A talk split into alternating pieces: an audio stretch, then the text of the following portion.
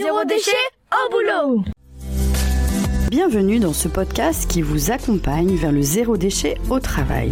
Vous êtes sensible à prendre soin de la planète, œuvrer pour diminuer les déchets à la maison, mais au travail, c'est le désastre. Gâchis de papier, d'emballage, indifférence des collègues, vous vous sentez démuni face à l'ampleur de la tâche.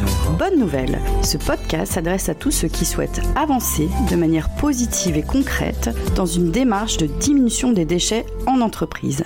Bonjour à tous alors aujourd'hui, nous allons parler du thème du plastique en entreprise.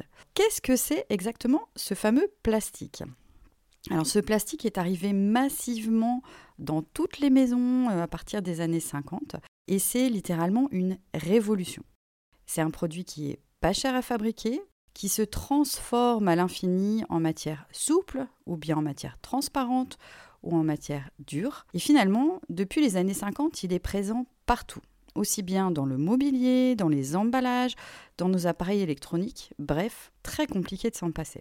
Alors ce plastique est composé de pétrole raffiné et ce qui en fait ses propriétés absolument incroyables, ce sont les adjuvants. Donc on va rajouter différents adjuvants qui vont lui donner ses propriétés euh, de souplesse, de transparence ou de dureté. Sachez que ce plastique n'est absolument pas fantastique. Et oui, ça déborde. En 2019, ce serait près de 368 millions de tonnes qui ont été utilisées en 2019 pour fabriquer plein de produits. Et on pense que ça va doubler d'ici 2040. Sachez que par exemple, pour vous donner quelques repères, pour vous donner un petit exemple, il nous faut 1,9 kg de pétrole pour générer 1 kg de bouteilles plastique. Ce plastique, ça représente à peu près 70 kg de plastique utilisé par an et par habitant en France. 40% du plastique concerne les fameux emballages. Mais malheureusement, seulement un tiers des déchets plastiques est réellement recyclé en France. Ce plastique est très très polluant.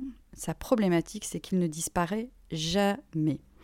Ce plastique va se fragmenter en bout de course en microplastique qui va venir polluer nos océans. Donc on connaît euh, le fameux septième continent, mais il va être extrêmement présent dans l'air, dans l'eau et dans la terre. Ça veut dire qu'en finalité, on ingère ce fameux plastique. Alors quel est le rôle de l'entreprise dans tout ça? J'irai en premier lieu, ça va être de constater. C'est-à-dire où trouvez-vous du plastique dans votre entreprise? Est-ce que ce fameux plastique est utilisé pour produire? Ce que vous vendez Est-ce que vos fournisseurs vous transmettent beaucoup de plastique, notamment via les emballages? Est-ce que vous-même vous transmettez des plastiques aux clients, que ce soit par le biais des emballages, euh, que ce soit par le biais des sachets plastiques à disposition, par exemple dans les commerces? Alors, que faire face à cette problématique en tant qu'entreprise? Une première piste, alors je vais vous donner différentes pistes. Une première piste, sachez que l'emballage PET est celui qui se recycle le mieux. Peut-être privilégier ce type de plastique plutôt qu'un autre. Ensuite, euh, pourquoi pas euh, revoir son cycle de vie de produit et de favoriser plutôt du plastique recyclé. Sachez qu'en utilisant du plastique recyclé, évidemment, vous prélevez moins de pétrole. Donc, en bout de course, c'est un peu mieux euh, pour nos fameuses énergies fossiles qui tendent à disparaître. Une autre piste à l'interne de l'entreprise, c'est pourquoi pas de trier les emballages plastiques et de faire en sorte qu'ils soient transmis dans les bonnes filières. Donc ainsi, le plastique pourrait être recyclé et réutilisé, plutôt que de prélever sur nos fameuses ressources. Euh, une autre piste, ce serait d'éviter l'achat ou la vente euh, de produits jetables et aller vers des produits lavables. Par exemple, euh, si vous travaillez dans la restauration, si vos clients prennent de la vente à emporter avec des emballages plastiques, pourquoi pas envisager un service de consigne qui permet évidemment d'aller vers du lavable plutôt que du jetable. Si vous utilisez beaucoup de plastique à l'interne, pourquoi pas envisager de réduire, voire de s'en passer. Alors je prends l'exemple du fameux sac euh, transmis au client, par exemple dans un commerce de vêtements. Est-ce qu'il est possible d'envisager euh, de, ne pas proposer de sac à vos clients ou euh, de trouver des sacs avec une autre matière, que ce soit en papier, en tissu, avec le fameux tote bag, seulement si ce fameux tote bag est réutilisé de, à bon escient.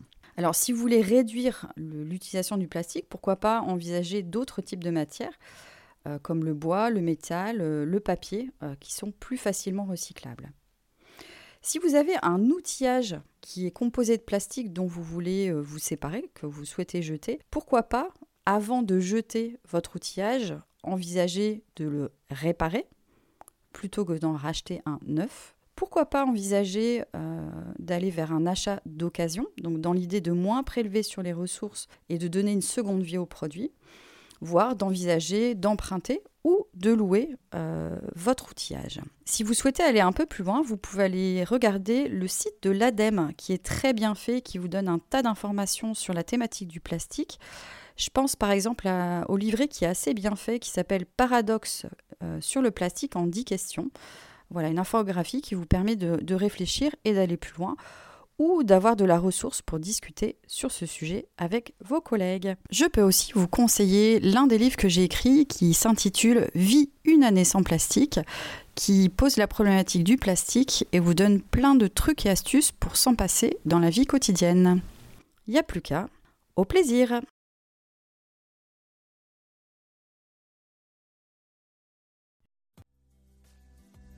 Je suis Sophie Free. Dans la vie, je travaille pour sensibiliser au développement durable. Je parle notamment du zéro déchet. Alors pour cela, je propose des ateliers, des conférences, des formations professionnalisantes, un blog, Sophia Naturel, et je suis aussi auteur de livres sur le sujet. Retrouvez toutes mes informations sur le site sophieaunaturel.fr.